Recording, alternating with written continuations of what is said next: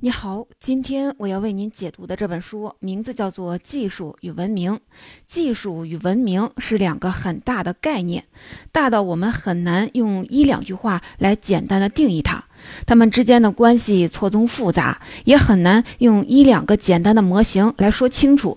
但这个问题又至关的重要，所以华东师范大学世界研究中心的研究员张笑宇。花了多年的时间，用近四十万字的篇幅，旁征博引的来论述这个庞大的主题。在他看来，我们总是过分的强调文化与精神的伟大，却常常忽视技术对人类这一物种根本性的塑造能力。技术从来都是启蒙人类的第一力量。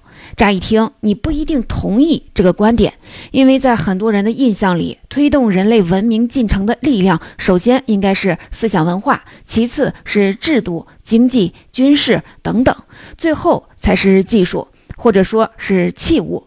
譬如在研究中国古代史的时候，历史学者关注的重点往往是儒家文化、典章制度、战争冲突、经贸往来、文学艺术。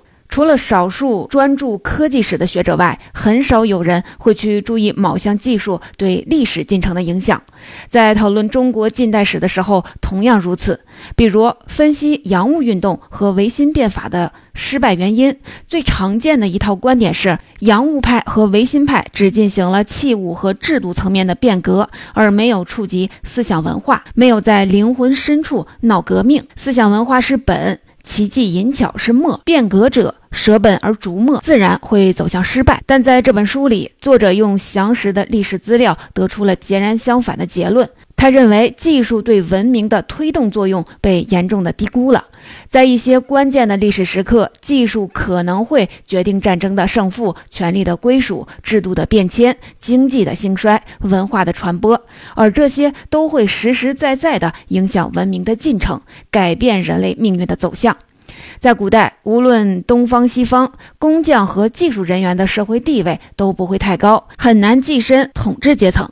但一些关键技术的发明，经常会成为历史的重大转折点，影响到政治、经济、文化、军事等各个方面。技术可能会促进繁荣和发展，也可能带来灾难和危险。所以，技术与文明之间存在着巨大的张力，值得我们深入讨论。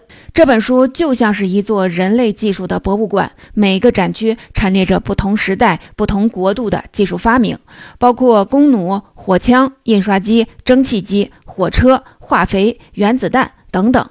每项技术的背后，都有一段事关文明进退的故事。限于时间，我设法把每个展区都带你逛到。但有几个展区，我认为是必看的。我会分为三大主题，把相关的展品为你串起来讲解。第一个主题是技术与政治。看技术是如何影响权力的归属，并推动政治制度变革的。第二个主题是技术与经济，看技术是如何推动经济繁荣，又反过来受到经济制约的。第三个主题是技术与文化，看技术产业与思想文化的变革是如何互相成就的。我们先进入第一个主题，来谈谈技术与政治文明的关系。这一部分，我主要带你去看两样军事技术，或者说是两件武器，也就是弩和火枪，看看它们是如何影响中国和欧洲的政治走向的。你可能会纳闷儿，要谈技术与政治，为什么要选两样武器呢？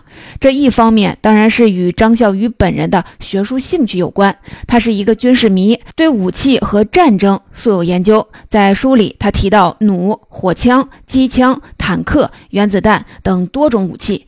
他提到东西方历史上的诸多战争以及由战争引发的政治变革。另一方面，从根源上讲，不管是冷兵器时代还是热兵器时代。军事实力往往决定着政治权力的最终归属，也就是所谓的“枪杆子里出政权”。所以，所以武器和政治从来都是不可分割的。那么，武器和政治究竟有什么关系呢？你可能会说，这很简单，谁掌握了更先进的武器，谁就能打赢战争，从而抢夺更多的权利。乍一看，好像确实如此。但如果深入历史现场，你就会发现，技术与政治、技术与权力的相互作用过程是非常微妙复杂的，里面藏着无数的魔鬼般的细节，绝非简单的谁决定谁，谁影响谁。我们先来说说弩，你能想象这项技术与中国的大一统有关吗？两千多年前，秦灭六国，建立了中国历史上第一个中央集权王朝。中国为什么能在如此广袤的土地上建立大一统王朝，一直是史学界争论的焦点议题之一。有人说，这是因为中国处在一个相对封闭的环境中，被沙漠。戈壁、高原、雪山、海洋包围和隔绝，因而能形成一个相对独立统一的政治体。也有人说，这是因为儒家文化的传播，人们奉行忠君爱国的纲常伦理，偏爱秩序和稳定。也有人说，这是因为春秋战国时期战争频繁，人们需要一个强力的政权来终结战争。还有人说，这是因为中国经济以农耕为主，发展农业需要大规模的兴修水利，这需要动员大量的人力来完成，这为集权政府的出现奠定了基础。你看，这些解释分别从环境、文化、军事、经济角度出发，好像都不无道理。但张孝宇从技术的角度给出了一个完全不同的解释。他认为，秦朝的大一统与一种远程投射武器，也就是弩的发明有很大的关系。中国人常把弓弩并称，但实际上，弓和弩有一个本质的区别。弓依靠的是人的身体力量，拉弓射箭需要巨大的臂力。普通人如果不经过长年累月的训练，是没办法胜任弓箭手的职责的。而弩依靠的是机械装置的动力，它不仅有瞄准和测距的装置，更重要的是它更为省力。原本不善作战的平民，只要经过短暂的训练，就能够熟练地使用弩与正规军来抗衡。训练难度降低意味着什么呢？它意味着政府有更强大的军事动员能力，不再全部的依靠正规军。在战事发生的时候，平民百姓，无论是男女老幼，都能够被随时的调往战争前线，壮大军事实力，从而增加战争中的胜算。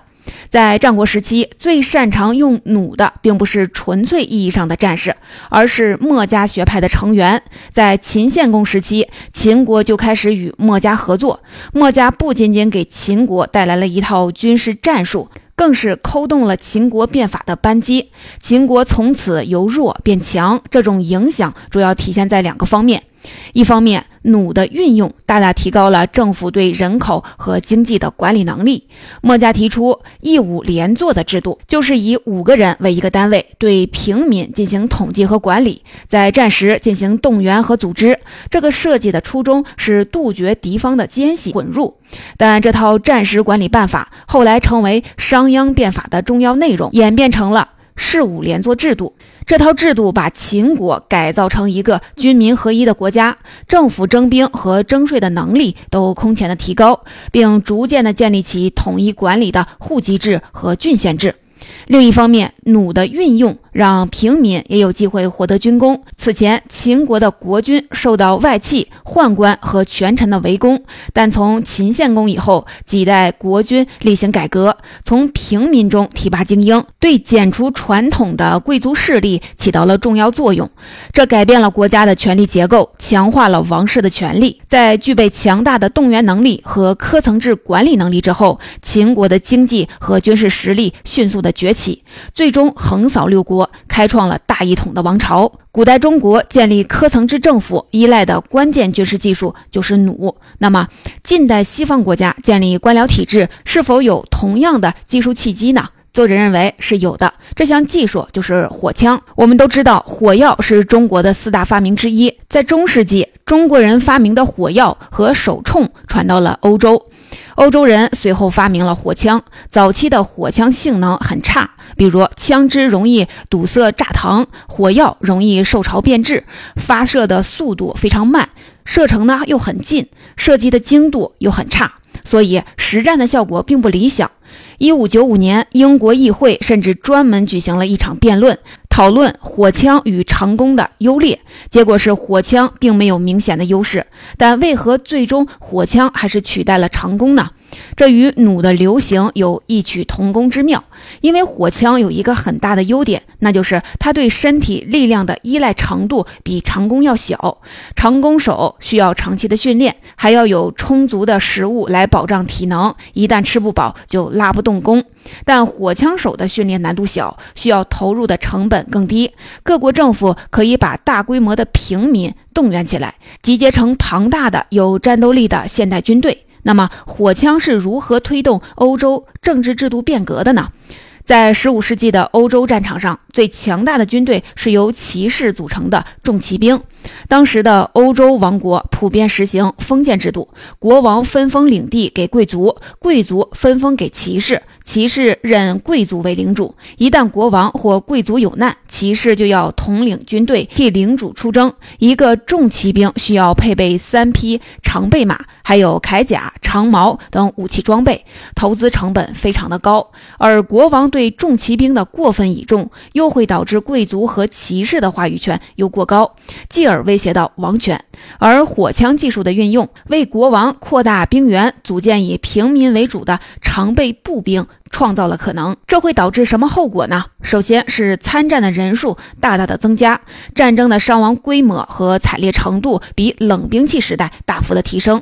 骑士时代的战争规模都比较小，但火枪时代大量的平民被派往了战场，成为了炮灰。其次是由国家供养的近代化的常备军开始建立。再者，国家摆脱了对骑士阶层的依赖，开始把统治基础直接建立在平民之上，国家。对人口和财政的管理越来越现代化、精细化，最后也是最重要的一点，它引发了资产阶级革命。在等级森严的封建制度中，原本政治地位较低的资产阶级得以崛起。一个重要的原因就是国家常备军需要高昂的军费来维持，而国王向贵族加征赋税通常会受到很大的阻力。在火枪普及之后，国王为了筹集军费，开始绕过贵族，通过贷款等手段从工商业新贵手中获得资金的支持。这些新兴的资本阶级也就此成为了一股新的政治力量，他们开始在议会中获得席位，不断的争取更好的法律环境，扫清产业。发展的障碍。资产阶级势力的不断壮大，成为欧洲立宪革命的基础。从尼德兰革命到英国光荣革命，一系列资产阶级革命的爆发，推动了欧洲政治制度的变革。资产阶级获得了更多的权利和自由，政治权益的扩大又为经济的进一步繁荣创造了可能。通过弩和火枪的例子，我们可以看到技术在政治层面可能引起的连锁反应。一项技术的革新可以改变国家动员方式。继而影响社会结构和治理模式，最终导致政治制度的彻底变革。可见，技术对政治文明的塑造作用绝对不容小觑。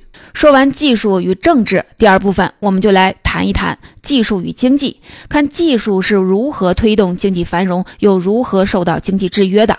这一部分主要讲三项技术，分别是蒸汽机、化肥和育种技术。蒸汽机的鼎鼎大名，你肯定听过。它让18世纪的英国率先启动了工业革命，实现了经济的空前繁荣，成为了世界工厂。在中学历史教科书里，关于蒸汽机的准确表述是英国人詹姆斯·瓦特改良了蒸汽机，使人类由此进入了蒸汽时代。那么问题来了，蒸汽机到底是谁发明的呢？从发明到改良，人类用了多长时间呢？蒸汽机为何具有推动工业革命的魔力呢？这些问题的答案可能会让你大吃一惊。其实，蒸汽机不是近代的产物，而是早在两千年前就被人发明出来了。在公元一世纪，古罗马的数学家和物理学家希罗就发现了蒸汽的动力原理，并且写出了一本《气动力学》，对蒸汽原理进行了阐述。不仅如此，书里还介绍了很多利用蒸汽原理制作的机械装置，比如在蒸汽装置下自动转动的神像、自动开启的神庙大门，还有气转球。也就是用蒸汽原理来转动一只球，只不过，只不过这些都是用于表现宗教神迹或者供人娱乐，没有什么实用价值。我们不妨想象一下，如果蒸汽动力在当时得到大面积的应用，那么人类的工业革命就会提前两千年，世界历史就会被彻底的改写。然而，为什么希罗没有把蒸汽变成一种普遍应用的动力呢？是他所观察到的蒸汽原理还不够深刻全面吗？作者认为不是。一六七九年，法国的物理学家丹尼斯·巴本重新发现了蒸汽原理，并设计了近代的第一台蒸汽机模型。他所观察到的原理并没有比希罗先进太多。到一七六九年。瓦特改良的蒸汽机前后不过相差九十年时间，而且瓦特改良的蒸汽机也不是我们后来熟悉的驱动轮船和火车的蒸汽发动机，它所能实现的不过是上下往复抽水而已。但在当时已经能够广泛的提高生产效率。作者认为，在希罗时代。蒸汽机之所以没能成为一种普遍的动力，除了材料技术和机械技术还不足以支撑之外，更重要的是，当时的人不需要这种新动力。古罗马实行奴隶制。奴隶是会说话的工具，而且奴隶的价格非常的低廉。罗马贵族通过使用奴隶在庄园里劳动，就可以享受非常奢侈的生活。他们完全没有必要去投资研发或者改进蒸汽动力。所以，即便当时希罗发明出了比较先进的蒸汽机，也不会有任何的市场竞争力。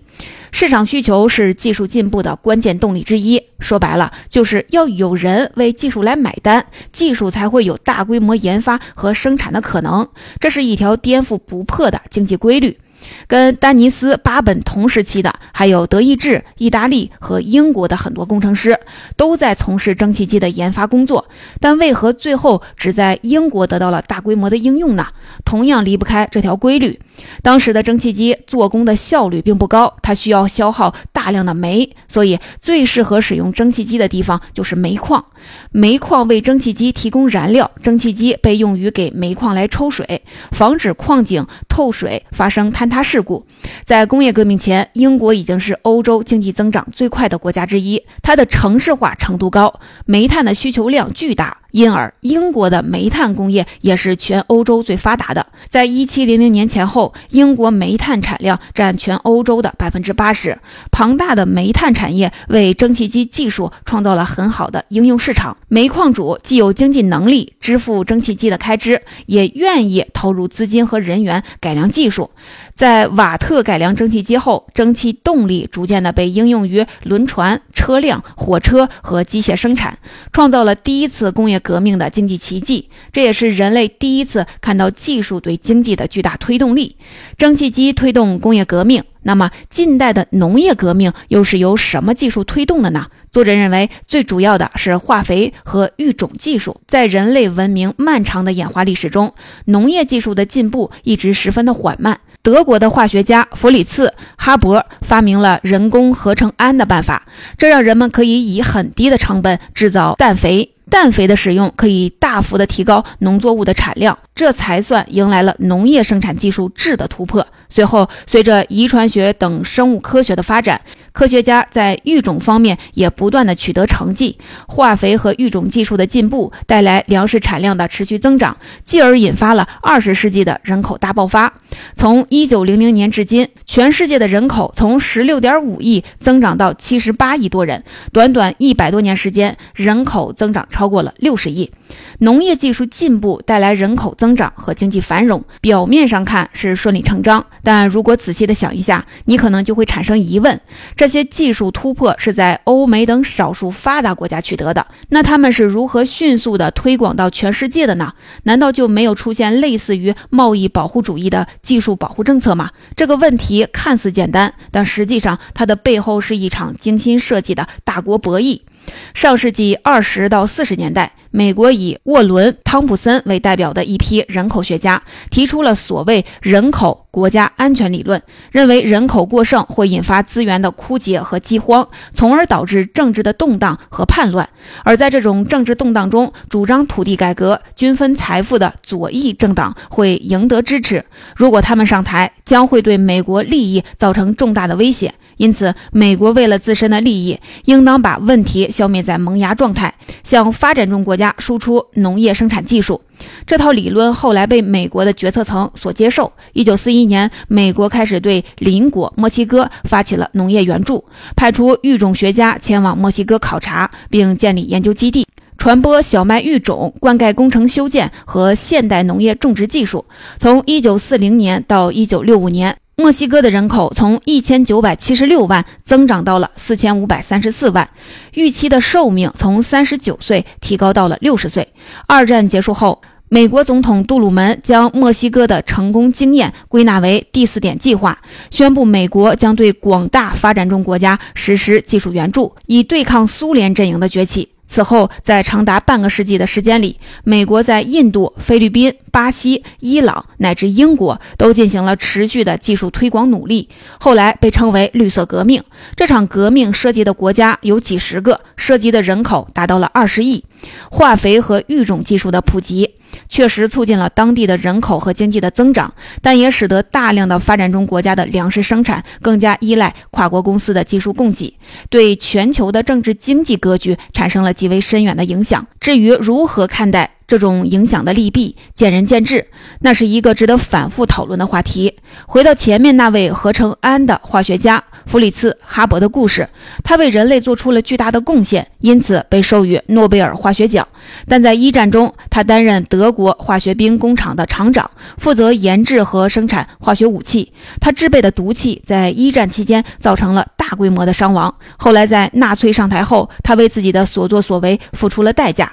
身为犹太人，他的数名的亲属最终死于纳粹的毒气室。杀死他们的毒气正是哈勃实验室的研究成果之一。他的大儿子因为对父亲的工作感到愧疚而自杀，他本人也流亡国外，成为他所热爱的祖国的清除对象。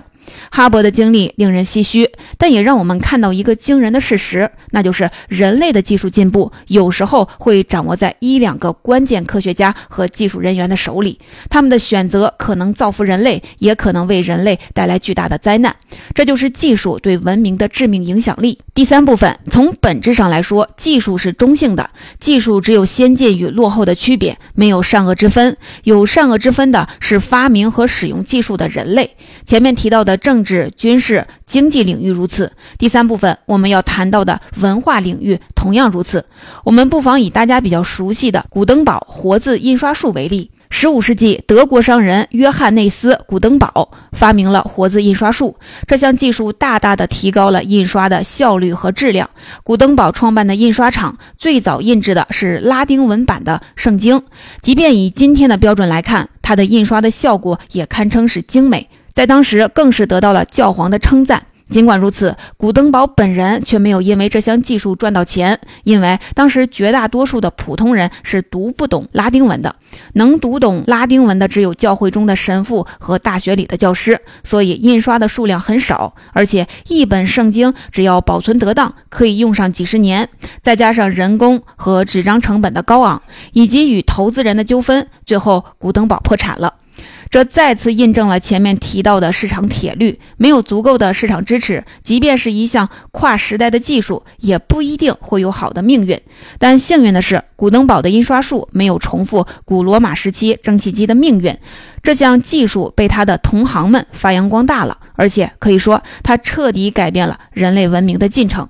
为什么古登堡没赚到钱，而他的同行们赚到钱了呢？因为他们碰巧遇到了一个重大的商机。在当时，活字印刷术要想要赚钱，必须满足几个条件：耗费纸张少、印刷周期短、市场需求大，还有印刷的主要内容是文字而不是图像，否则还是没办法跟传统的雕版印刷竞争。巧合的是，刚好就有这么一种印刷品，同时满足了这几项要求，那就是教会定制的赎罪券儿。我们今天都知道，赎罪券是教会用来敛财的一种手段。信徒购买赎罪券，就可以被上帝赦免罪过，死后灵魂得到解脱，不必再加入十字军。用当时的话说，当你为某个炼狱中的灵魂捐献银钱，投进捐款箱，发出叮当一响时，这个灵魂就从炼狱中应声而出。通过赎罪券聚敛而来的钱财，基本上都进了教堂的小金库，用以翻修神殿、修建图书馆，或者成为某些主教的私产。在十五世纪欧洲的印刷品中，有三分之一是赎罪券。据推算，当时至少印制了两百万张的赎罪券。印刷厂的老板和工人们也都成为教会敛财的帮凶。这种局面直到16世纪马丁·路德倡导的宗教改革后才得以改变。而马丁·路德的宗教改革也大大借助了活字印刷术的力量。他在德意志维滕堡主教堂的大门上张贴了一份用拉丁文撰写的、以反对赎罪券为主题的九十五条论纲。随后，大量的印制这份文件，并寄送给宗教界和知识界人士。他的举动很快受到了公众的支持。随后，他干脆用德语写了一份简易版的宣传册，把自己的主张传播给更多普通的民众。宣传册上的观点简单明了，但足以震撼当时的教廷和信徒。比如，原罪不能被救赎，赎罪券根本就不能帮你改善自己的道德。与其通过捐助修庙，还不如通过努力工作来帮助他人。你看，随便的哪一条，对当时的信仰体系都能产生巨大的冲击。马丁·路德不仅是一位宗教的改革家，还是一位营销天才。他甚至出版了很多儿童都能理解的入门读物，告诉人们如何培养自己的子女成为虔诚的教士。这些小册子跟赎罪券一样，短小精悍，印刷周期短，成本低，市场需求量巨大，不断的被重印，影响力很快就越过了国境，引发了席卷全欧洲的宗教改革风潮。到一五一七年，马丁·路德已经成为古登堡发明印刷机之后销量第一的作者，而且他把这项记录一直保持到了十六世纪末。不过，他本人并没有从中得到商业回报，不是不能，而是他不愿意被利益所绑架。他还把圣经翻译成德文版。让德意志的信徒可以直接的阅读，而不必再受到教会和神父的控制。他主张人人都可以成为祭司，在上帝面前，一般的信徒和教士没有任何的区别。信徒皆祭司，随即成为新教的基本信条。欧洲宗教改革是一场划时代的大事件，印刷术的发发明为他提供了技术支持，宗教力量也反过来挽救了印刷术。这是技术和文化互相成就的一个经典的案例。像这样的。例子在历史上还有很多。总结。《技术与文明》是一部技术史的著作。这本书让我们看到技术如何推进了文明的进步，也让我们看到技术如何把成千上万的人送进了战场的绞肉机，关进了毒气室，实施了大灭绝。用作者的话来说，我们今天已经拥有为数十亿人提供粮食的能力，但也拥有毁灭数十亿人的生命，以及掌握数十亿人的数据、操纵其生活与思想的能力。生活在一个被技术彻底。重塑的时代，或许是我们这代人的幸运。但是我们在享受科技带来的繁荣和便利的同时，也面临着前所未有的特殊危机。我们要时刻的提防有人利用技术作恶，因为在现有的科技的巨大作用力下，一旦作恶，就可能给人类带来不可挽回的伤害。所以，作者说，我们必须像启蒙时代的思想家劝谏国王一样，去劝谏那些科技专家，去重新探讨技术时代的社会契约，去思考避免科技巨头滥用技术的方法。如果不这样做，我们就无法排除人类历史上最大也最坏的危机，那就是以进步为名，迎来完全不受控制的技术灾难。